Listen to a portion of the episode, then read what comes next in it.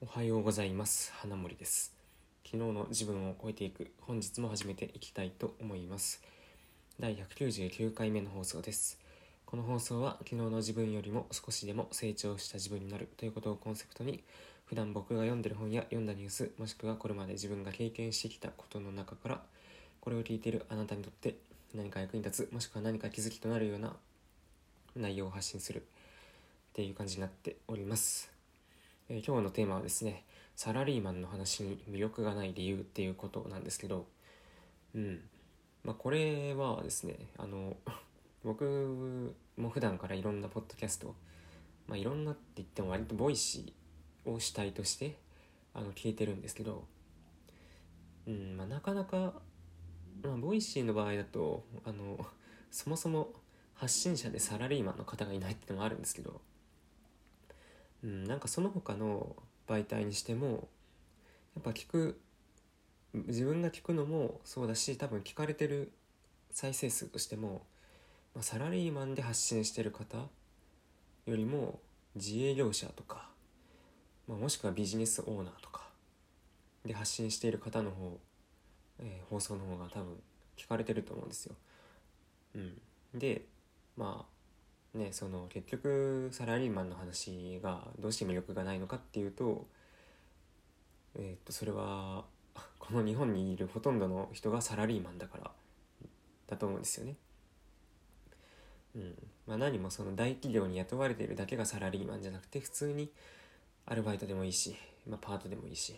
何かしら企業に雇われてるっていう意味で、まあ、広くサラリーマンという意味で言うと、まあ、日本の9割はサラリーマンなんですよ。まあ、だからこそ、うんまあ、自分の、まあ、知っている世界とは言わないけどまあまあ似たような似通った、ね、人種の話を聞いても多分そんなに面白みがないじゃないですか。うん、だから僕が僕もサラリーマンですし多分こうして話していても、まあ、ほぼほぼうんまあ誰かが聞こうとはそんなには思わないかなっていうふうに感じます。うん。まあ、やはりですねその何でしょう、うん、人が聞きたいって思う話っていうのは多分、まあ、大概はお金が増える話とかあとはなんか生活に役立つ話とか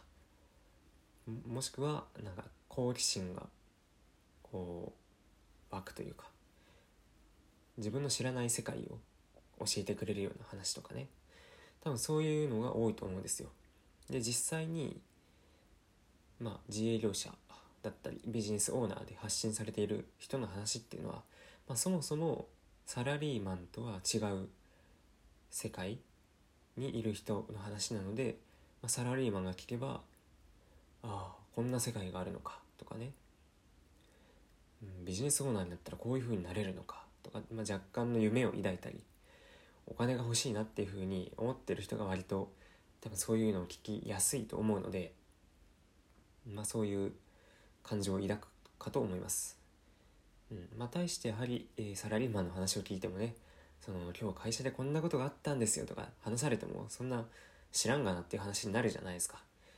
内輪の話になっちゃうんで,、うん、でしかもねそのなんだろう、まあ、結局誰かに雇われるっていう形は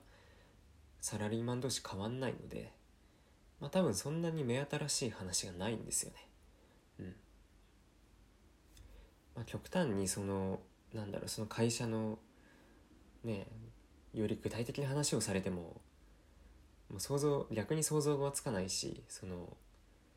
なんかねそんな個人的な話されてもっていう風になっちゃうじゃないですか、まあ、そういった意味でやはりサラリーマンの話っていうのはサラリーマンに向けては、まあ、全然面白くも多分魅力もないんだろうなというふうにちょっと、まあ、自分含めてうんあの思ってしまったところがあるんですよね。まあ、なかなかうんまあそうですねエンタメチックな話をするならもしかしたらいけるかもしれないですけどなんだろう、まあ、仕事の話をするとかあとお金の話をするってなると多分サラリーマンとしては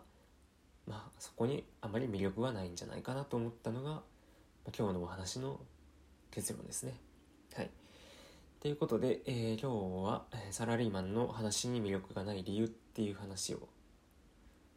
させていただきました。はい。うん、まあ、なんだろう、まあ特にこれ以上言うことはないですけど、まあ、あまあ、次200回だなとふと思った次第です。自分の放送がですね。はい。ということで、最後まで、えー、聞いていただいてありがとうございました。また次回の放送でお会いしましょう。